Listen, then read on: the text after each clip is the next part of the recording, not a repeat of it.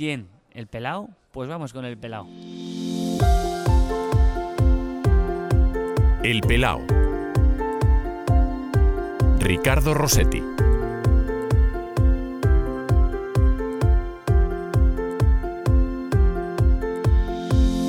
¿Cuándo te diste cuenta que eras calvo?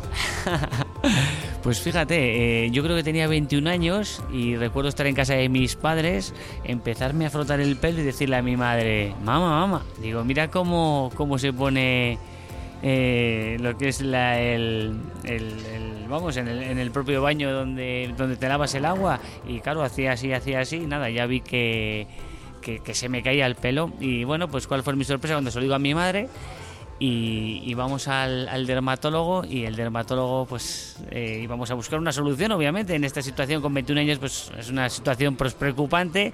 Y más y me cuando en mi familia no había alopecia por ningún lado porque porque mi, mi, eh, mi padre que tiene 70 años sigue teniendo pelo, mi hermano sigue teniendo pelo, la familia de mi madre son muy peludos y el único calvo son mi, mi abuelo y yo. Y resulta que fuimos al dermatólogo y nada, cuando entré y vi que era calvo dije, esto tiene poca solución. O sea, con 21 años te empieza a caer el pelo, eh, o sea, siendo todavía futbolista, y eh, ¿cuándo es cuando ya dices, "Host- me, me- me rapo? Pues mira, me acuerdo que ya me metieron un poquito de caña en el Mirandés y tal. Yo creo que con 28, 29 años ya, ya empecé a tirar de cuchilla y ya no hemos dejado de tirar de cuchilla. Porque tú eres de cuchilla, es de raparte de- que todos los días. Sí, o cada dos, uno sí, uno no, o cada, o cada día sí, pues sí, es así. Me da más trabajo el pelo cuando ahora que no lo tengo que cuando lo tenía.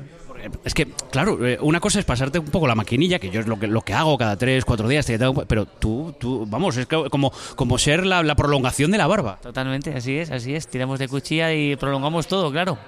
Em, ¿Te acuerdas? ¿Tienes fotos de cuando tenías pelo? ¿Te reconoces en ellas? Porque claro, ya llevas un rato, un rato largo. Me cuesta. Fíjate que, que cuando veo esas fotos parece como que no fuera yo, ¿sabes? Eh, ya estás acostumbrado, claro, llevas ya de hace alrededor de 10 años eh, afeitándote con cuchilla y, y que se me caía el pelo pues a prácticamente 18 años y ves ahora imágenes incluso cuando era cuando era futbolista de pequeño que me llamaban Suster porque tenía el pelo muy rubio prácticamente como él y digo, sí, parece que no soy yo, pero, pero sí me cuesta un poco reconocerme, sí O sea, porque tú encima tenías el pelo rubio. muy rubio, era, tenía el pelo rubio y recuerdo que mis amigos en el, en el cole, en el barrio, me llamaban Suster. Bueno, luego no sé hasta qué punto ese eh, apodo ha, ha seguido con el paso de los años, ya no por el pelo, sino por cómo jugabas. Sí, bueno, no, eso bueno, fue, pues fue la época que Suster despuntaba en el Barça, Madrid, Atlético Madrid y bueno, pues por, yo jugaba en el medio campo y por, bueno, por eso el, el apodo, pero bueno, ahora mismo, ahora luego la gente con los compañeros que, que ya me conocieron así, pues de Suster ya nada, claro. Oye, ¿y usas champú? Es que de esto tengo una curiosidad muy grande porque así como que no quiere la cosa, yo, yo sigo utilizando champú, pero no sé si el resto utiliza champú, jabón, gel y la razón de por qué lo, lo- lo hacemos. Pues yo si te digo la verdad ni lo miro, si hay champú, uso champú y si hay gel, uso gel, o sea que indistintamente. Hola, Pablo Infante. Hola. Eh, an- antes de comenzar, déjame eh, que, que- te diga eh, quizás por número y por organización de cómo lo tenía pensado y porque eh, su salud además ya está en el último capítulo, en la entrevista a Miguel Ángel Román, que alguno dirá, no lo he reconocido, es difícil reconocer la voz, la voz de Pablo González Fuertes, que es árbitro de primera división, que tendría que ser el próximo invitado del podcast, pero, pero por motivos de organización y... No, no, no he podido, pero, pero vamos a tener un árbitro que, por cierto, se parece mucho a ti en lo que se refiere a, a- a raparse la cabeza, ¿eh? Pues mira, pues eh, recuerdo que Pablo, eh, yo tenía buena amistad con él y buena relación. Cuando jugaba los partidos, pues bueno, van a pisar el césped, solía hablar con él y me preguntaban, me acuerdo, los compañeros de la Ponferradina, ¿qué tienes buena relación con él? Digo, sí, joder, cada vez que hablo tal, no sé qué, pues charlamos tal. Y, y sí, y me recuerdo que fue en el partido de Tenerife, eh, hice dos faltas y fue el- ha sido el único árbitro que me ha expulsado de la liga profesional. O sea, Pablo González Fuertes es el único árbitro del fútbol profesional que ha echado a Pablo Infante de un campo. Así es, así es. Y eso que mis compañeros, recuerdo que ese día ganamos 0-1 y me estuvieron vacilando después, que salimos a cenar, porque ahora habías ganado, sales en Tenerife un ratito, y dice, pues menos mal que te llevas bien con él. Y nada, fueron dos faltitas que para mí fue... Y luego hablé con él después del partido y se lo dije, y dije, joder, dos faltas sin más, minuto 20 y minuto 30 del primer tiempo, que no fueron nada en, eh, no fueron entradas agresivas, que recuerdo perfectamente las dos entradas en la banda derecha del, del campo del, del Tenerife y me sacó la segunda la María, la verdad que para mí fue algo incomprensible, pero eh, oye, tomó esa decisión, arbitrar no es fácil, pero yo a mí no se me olvida, ¿eh? Es muy paisano, ¿eh? Sí, pues sí, eh, me has dicho que es estudiano como tú y... De Gijón para más señas. De Gijón, de Gijón. La verdad que lo está haciendo estupendamente, ha ascendido a Primera División, pero bueno, a mí esa espinita no se me olvida. Y a él seguro que también se acuerda. Eh, por cierto, eh, me ha contado un pajarito. eh, ¿Tú estuviste a prueba en mareo? Sí, pues tenía yo 16 años, estuve en mareo, además eh, recuerdo que nos quedábamos en unas casetas eh, de madera que tenían abajo en la ciudad deportiva, abajo del todo, te hablando del año 96. Y recuerdo entrenar con el juvenil B que llevaba, entrenaba Javier Vidales. Y me acuerdo de, de- de compañeros de cara, de, cara, de cara, me acuerdo de varios. Y de un hombre que, que sea un chico que se llamaba Rey, que jugaba en el medio campo, que era, que era un zurdito, que apuntaba a muchas maneras, me acuerdo perfectamente. ¿Qué año estamos hablando? Año 96, 1990, 1900 1996 fue, en verano, en verano del 96 y recuerdo de jugar con la camiseta del Sporting eh, varios partidos, pero bueno, finalmente me dijeron que, que preferían que continuara mi desarrollo en Burgos, que me iban a seguir y, y bueno, no tuve la posibilidad luego de volver. Y hasta entonces, ¿no te, no te han vuelto a llamar? No, no, la, eh, la cuestión era que desapareció el Real Burgos, arrastró todo consigo y nos quedamos en Burgos sin categorías inferiores de ningún, de ningún tipo. La posibilidad de llegar a Primera División, mejor que en una cantera, no es, no es mejor mayor probabilidad que, que jugar en Primera División es estar en una cantera, además con los mejores jugadores, mejores formadores y, y, bueno, pues se me desvaneció pues bueno una, una aspiración que tenía, además Gijón, que tiene mucha cultura, mucha tradición futbolística, para mí era eh, un placer jugar ahí, bueno, fue una decepción de que el fútbol no deja de, de darte decepciones, como escuchaba el otro día una frase que decía que el éxito es ir de fracaso en fracaso y, y bueno, pues así fue y así me lo tomé. ¿Y ahora qué es de tu vida? Pues nada, eh, acabé de jugar en el 2016, decidí no prolongar mi carrera futbolística.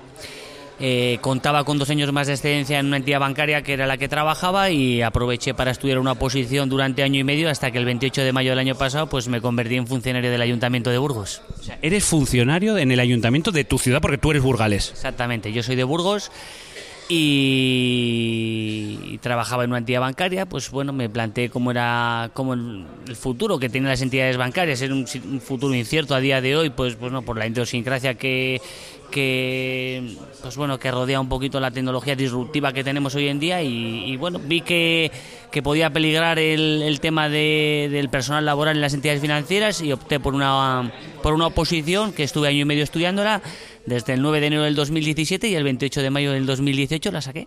¿Y qué haces en el ayuntamiento? O sea, uno se pasa por el ayuntamiento que va a pagar una multa, un trámite y se encuentra con Pablo Infante allí.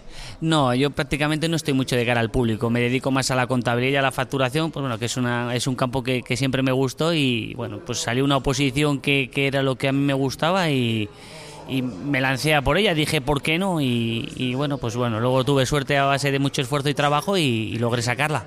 Oye, te pega mucho, perdona que te diga. Es metódico como un reloj, como cuando te veíamos al fútbol, eh, funcionar, ba- bancario primero y después funcionario, te pega como un reloj. O sea, ¿eres así de metódico para todo? Sí, la verdad que, que, que mi mujer me lo dice muchas veces. Yo soy muy metódico pues a la hora de las comidas, horas de comer, horas de descanso. La verdad que sigo siendo muy, muy así. Continúo haciendo deporte, intento mantenerme bien y bueno, pues sí que es verdad que con el tema de los horarios sí que sigue siendo bastante, sigo siendo bastante estricto. También te digo una cosa, o eres metódico o no sacas una oposición a funcionario de lo que sea. Sí, eso es así.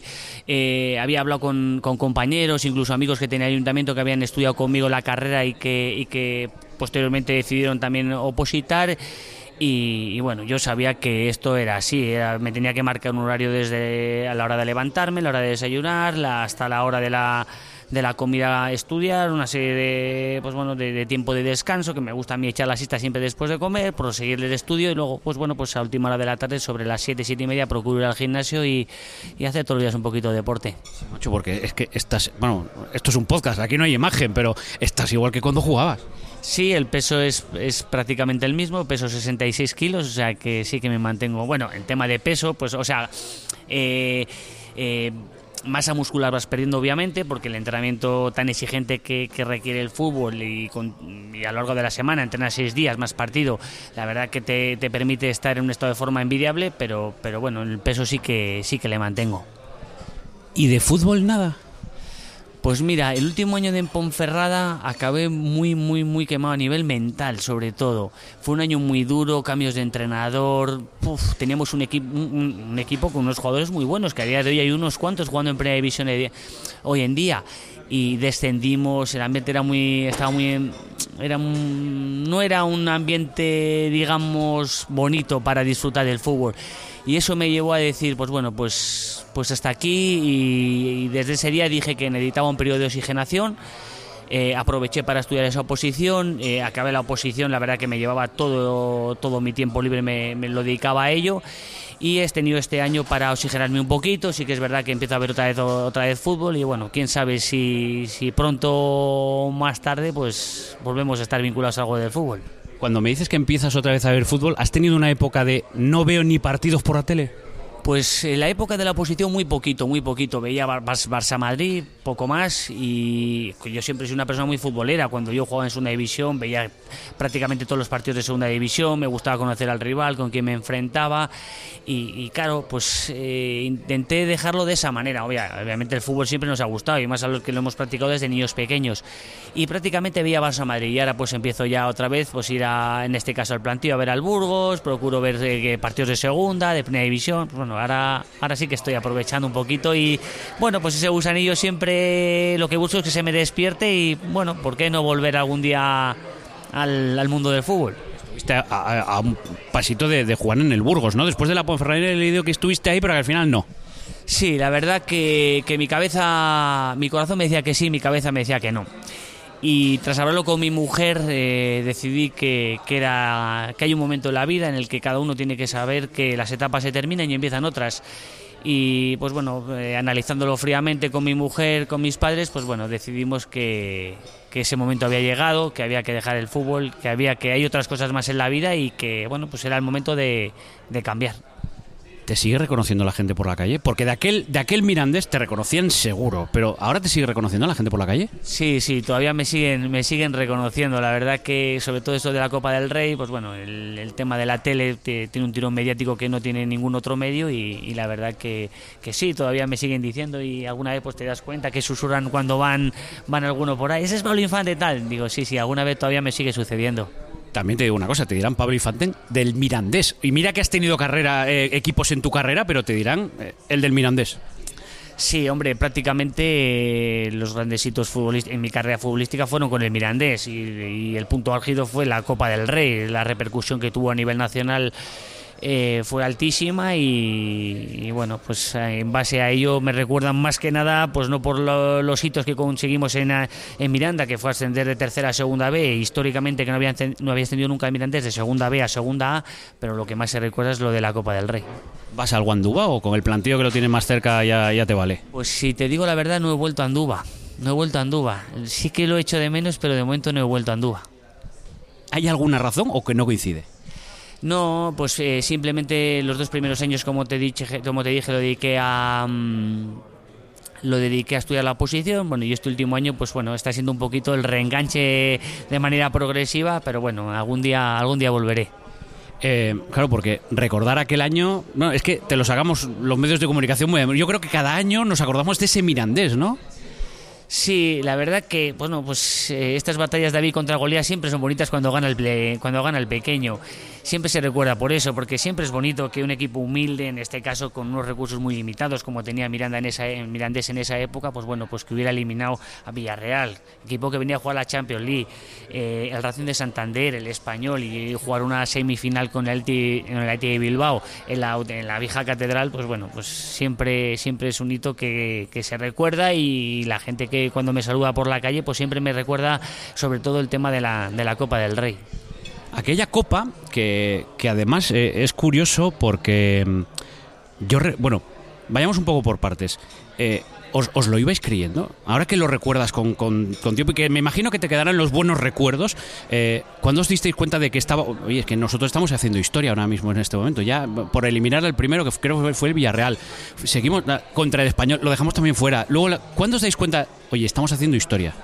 La verdad que alguien me dijo, dice, alguien te, te darás cuenta de que hacer esa historia poco a poco en el, en, el, en el tiempo. Sí que es verdad que en esa época la Copa del Rey eh, se jugaba eh, de forma seguida. Es decir, nosotros jugábamos partido de liga en segunda B, domingo jugábamos miércoles, jugábamos domingo, jugábamos miércoles y fue todo tan seguido que no te dabas cuenta o, o no, o no lograbas... eh, poner, o sea, coger el, la dimensión, o sea, percatarte eh, de la dimensión que estábamos alcanzando, porque claro, eran cosas que, que son muy complicadas. Creo que nun- nu- nunca o hace un equipo de segunda división B ha alcanzado las semifinales de la Copa del Rey. No sé si nunca o, o han sido las veces muy contadas.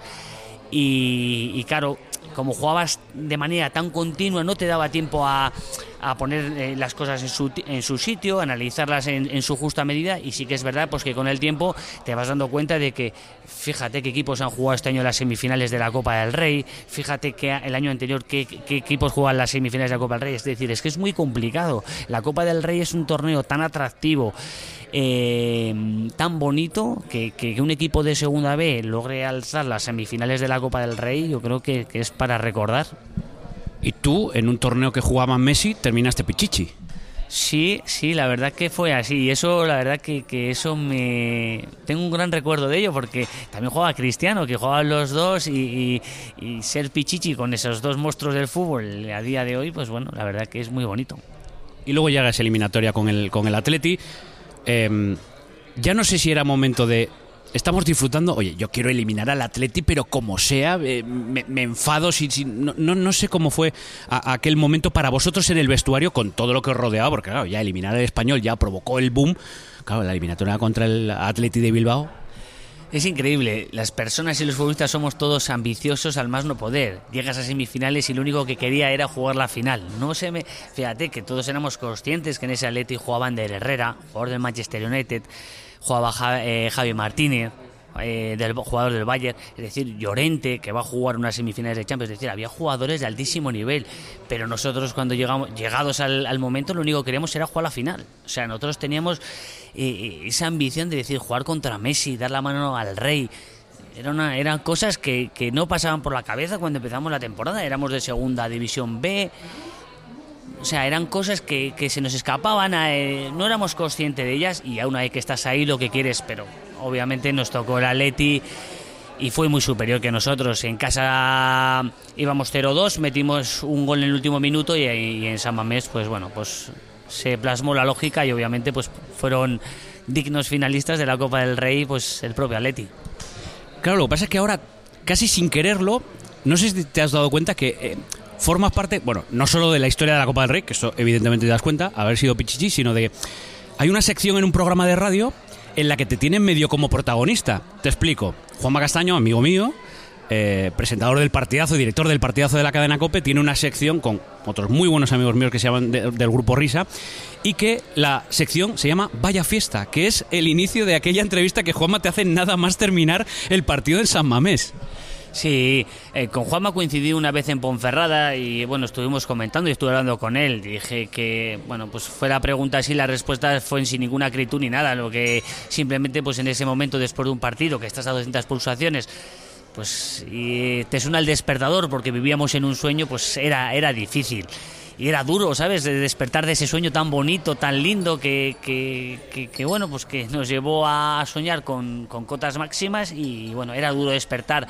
Y obviamente pues me salió así, sin más, porque vivíamos nosotros en un sueño y despertar, pues bueno, nunca, nunca es bonito de un sueño. Es que por eso te preguntaba antes, cuando jugabas contra el Atleti, o eh, tenías la final, te, te eh, enfadabas y no llegabas, claro, la, la- tu reacción en aquel momento fue, sí, sí, esto estará muy bonito y haber disfrutado mucho, pero que yo quería la final. Recuerdo perfectamente la pregunta y el momento. Estábamos en San Mamés en el césped y, recuerdo, eh, no sé si era el fondo norte o el fondo sur, mirar y estaba la gente que estaba entusiasmada cantando Atleti. Y, claro, obviamente era una fiesta. En el, en el, en el campo, claro, estaba, estaba el equipo del Atleti, estaba su afición, lo estaban celebrando y obviamente en el campo se vivía una auténtica fiesta. Pero claro, la fiesta no es igual para el que pierde y queda eliminado. Cuando llegas a semifinales todos los futbolistas lo que quieren es la final. Y bueno, pues era un, momento difícil y digo, pues bueno, pues que efectivamente la, fue, la fiesta fue para ellos. Pero ya, ya te digo, en Ponferrado lo hablé con Juanma, se lo expliqué que no tenía, vamos, que no fue ni con acritud ninguna y yo te digo que le guardo mucho cariño y que la pregunta estoy convencida que me la hizo con el máximo cariño. Sí, bueno, con el ambiente. Bueno, pues que sepas que ahora forma parte de una sección divertidísima de la radio, que eso yo no sé si incluso lo sabías. Algo me habían comentado, la verdad que yo soy de irme a la cama prontito, y pero sí que me habían comentado alguna cosa así. Oye, aprovechando, eh, es que yo quiero a Juanma lo quiero entrevistar en el pelado porque creo que es de esas personas que están ahí en el límite. Que yo le, diría, eh, pero creo, creo que va a ir por, el otro, por la otra vía. Creo que, ¿tú, ¿Tú tienes a alguien al que le, recomiendas, oye, mira, tú como yo, pásate la maquinilla, pásate la moto, como dicen, dicen muchos, que, que ya estás ahí en el límite y no, todavía no lo ves? Sí, pues mira, yo tengo muchos amigos, además que yo tengo 39 años y amigos míos de mi cuadrilla, pues son más, algunos más mayores que yo y andan así y algunos sí que les recomendaría que ya tirara de o de maquinilla o de cuchilla. ¿Damos algún nombre? No, mejor que no. Mejor ¿Y algún, algún compañero, alguna persona que tú veas aquí o, vas a ser más tímido en esto? No, no. Ahí cada uno sabrá cómo, cómo lleva eh, su techo. Oye, eh, ¿a quién le pasamos la, la, cuchilla? ¿A quién, merece un, buen rapado? ¿A quién le, No lo sé, no lo sé. La verdad que me, me pillas ahora. Sí que es verdad y, me acuerdo de una entrevista de que, hizo Ander Herrera, jugador del Manchester United, hace poquito, que decía que los jugadores de fútbol les estaban, se estaban convirtiendo en, en, supraterrenales, es decir, que les estaban elevando a, una categoría que no dejan de ser futbolistas y algunos levantan los pies del suelo y sí que, y sí que convendría que, bueno, pues que aterrizaran un poquito. Pero bueno, la verdad que no te sé decir ahora un nombre propio, no, no tengo preparada la respuesta. Pablo, eh, en aquel momento en el que eras la referencia de, del, no iba a decir del Mirandés, sino del equipo que pequeño que triunfa, de ese equipo que llega a semifinales, que eras la fotografía de todas las portadas, ¿en ese momento es difícil mantener los pies en la tierra? Bueno, eh, yo tuve la suerte o la desgracia que me pilló con 32 años. No es lo mismo que te pille con 20 años que te pille con 30 años. Yo creo que, es difícil ser futbolista. A los 20 años tener el éxito que tienen muchos futbolistas y mantener los pies en la tierra es, es complicado, es difícil yo creo que tienes dinero, tienes fama, tienes éxito, tienes una sociedad que te idolatra. La verdad que no es, no es sencillo, no lo veo sencillo. Yo creo que si me hubieran pasado circunstancias que pasan a futbolistas con 20 años, creo que no es fácil mantener los pies en la tierra. Es una sociedad, eh, la española futbolística, que entendemos enaltecer a, los propios futbolistas con 20 años y bueno, pues eso crea unas vanidades que, a veces son difíciles de controlar. A raíz de, aquella eh, eliminatoria, de aquella de aquella temporada, eh, ¿te llegan ofertas grandes para irte del, del Mirandés? Pues eh, recuerdo que, que no sé si era el 29 de enero así, se cerraba el mercado el 31 de enero, sí que tuve una oferta de un equipo de primera división, pero yo llevaba, llevaba en esa época siete años, llevaba en Miranda y, nos estábamos jugando el, el, ascenso a segunda división A y me parecía que no era óbice o no era ético el marcharme el día 29-30 a un equipo mm, dejándole al, equipo un poquito desamparado. Sí que es verdad que todo futbolista lo que sueña es jugar en primera división y sí que es verdad que me, costó mucho rompederes de cabeza en el sentido de decir puedo jugar en primera división, es un sueño, tenía 31 años, iba a hacer 32, no es fácil a esas edades que te surjan oportunidades de jugar en primera división más pero ahí me pudió más el corazón que la cabeza y, bueno, decidí continuar en Miranda principalmente porque había estado siete años, lo que era, era gracias a la ciudad de Miranda y al Mirandés y no me, no me pareció ético marcharme, decidí quedarme y bueno, pues ese año ascendimos a Segunda División A y bueno, lo compensamos. ¿Qué equipo era? Venga, que ya ha pasado tiempo. El Zaragoza. El Zaragoza. Bueno, ya no recuerdo si se publicó, si se sabía esto, ¿eh? ahora lo, estoy haciendo en memoria, pero o sea, Zaragoza te quiso y le tuviste que decir, oye, mira, que me quedo en, me quedo en Andúba. Sí, principalmente fue por ese motivo. Era, no sé si era 28, 29 o 30 de enero. Recuerdo que eran los últimos días del mercado de invierno del año 2012 y tuve esa posibilidad y, bueno, eh, estaba trabajando en ese momento también. Tenía que tomar decisiones muy importantes en mi vida en dos días.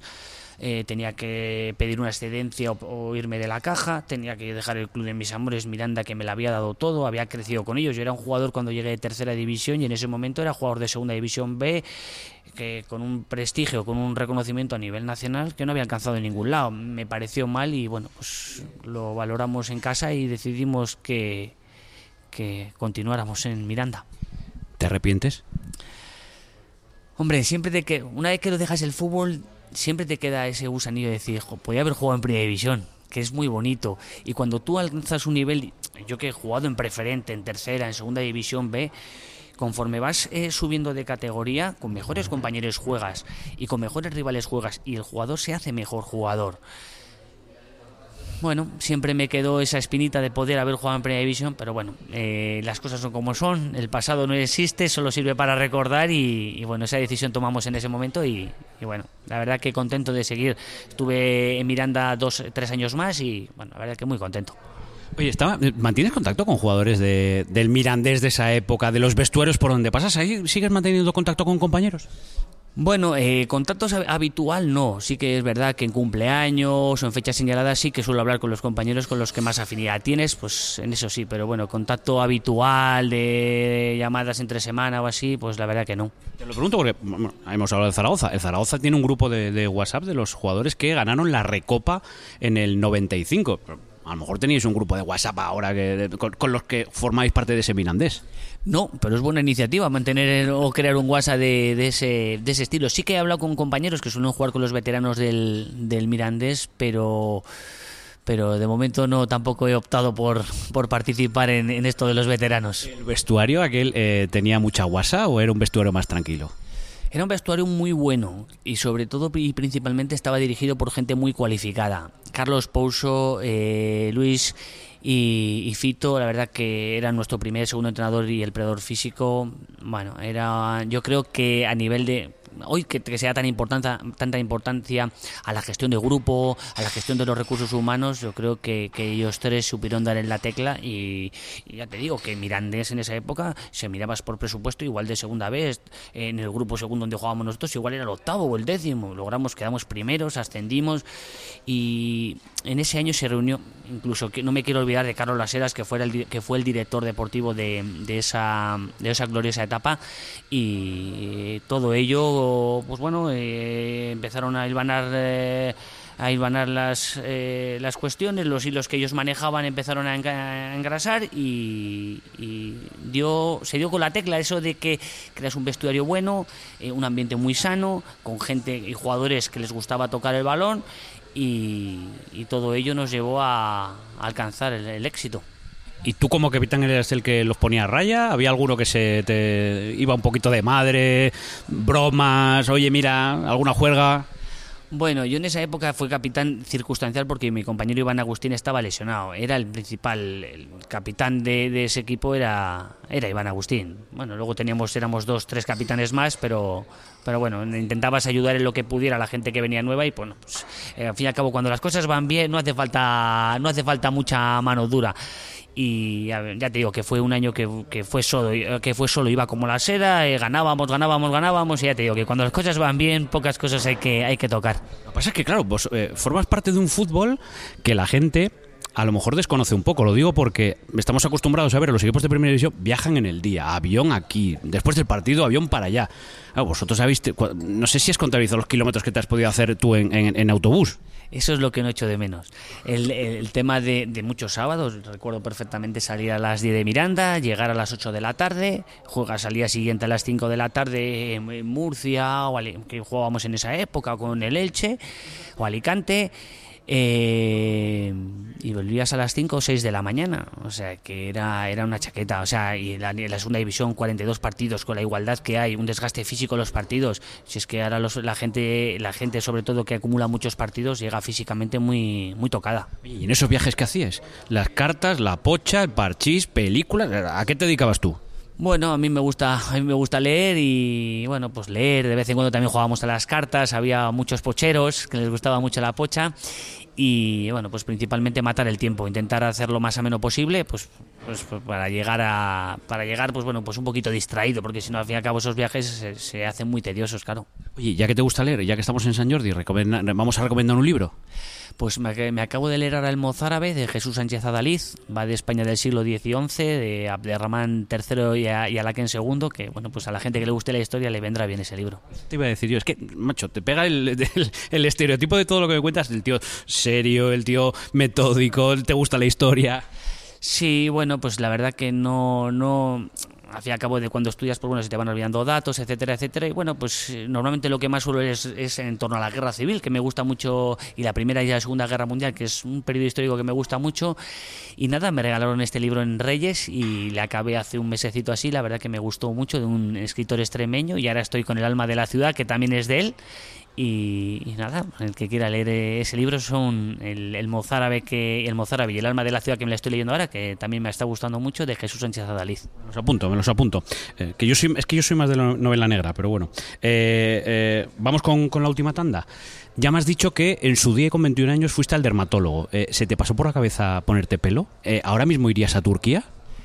Pues mira, fíjate lo que fíjate lo que son las cosas. Esto lo hablamos hace un mes con mis amigos cuando vamos al bar y bueno, lo comentábamos. Claro, hace 19, 18 años estaba era más estigmatizado, estaba más estigmatizado el tema de quedarse calvo. Mi madre recuerdo que tenía un disgusto, pues 21 años, mi hijo calvo, nadie en la familia calvo, pero esto qué es? Y estaba más estigmatizado. El tema del- de ir a Turquía no estaba tan de moda. Y el otro día comentábamos diciendo que si estuviera de moda y si nos, si nos cayera el pelo ahora, si iríamos a Turquía. Pues no lo sé. No te digo que no, no lo sé. Ahora no iría, ¿eh? Porque fíjate, ahora con pelo ya la gente ya no, ya no me reconocería, ¿sabes? Pero no lo sé, no lo sé. Lo tendría que valorar. Lo tendría que valorar. Tú piensas que Cristiano ha puesto aquí una, una clínica, ¿eh? Sé, lo sé, lo tengo. Estoy entendido. En Madrid que ha debido poner una, una clínica. Oye, un calvo icónico. ¿Cuál es tu calvo icónico? Pues mira, a mí cuando era pequeño, eh, uno de los futbolistas que más me gustaba era Iván, de la Peña. O sea que, bueno, Lo estoy persiguiendo, ¿eh? Lo estoy persiguiendo para que venga aquí al pelado, ¿eh? ese es bueno, ese es bueno, ese es bueno. Yo recuerdo perfectamente, fíjate que yo era muy fan de Iván de la Peña y me llevó mi padre a ver un Barça Mérida, a Barcelona fuimos, pues tendría yo 13, 12 años y jugaba, eh, antes jugaba el, o sea, vamos, jugaba el Barça en el Camp Nou y antes del partido del Camp Nou jugaba el Barça en el mini estadio. Recuerdo de ver a Iván de la Peña dar un pase de- desde el medio campo increíble y digo, y este, y este, era Iván de la Peña, Iván de la Peña, sí. Iván de la Peña. Em, ¿Qué melena envidiamos?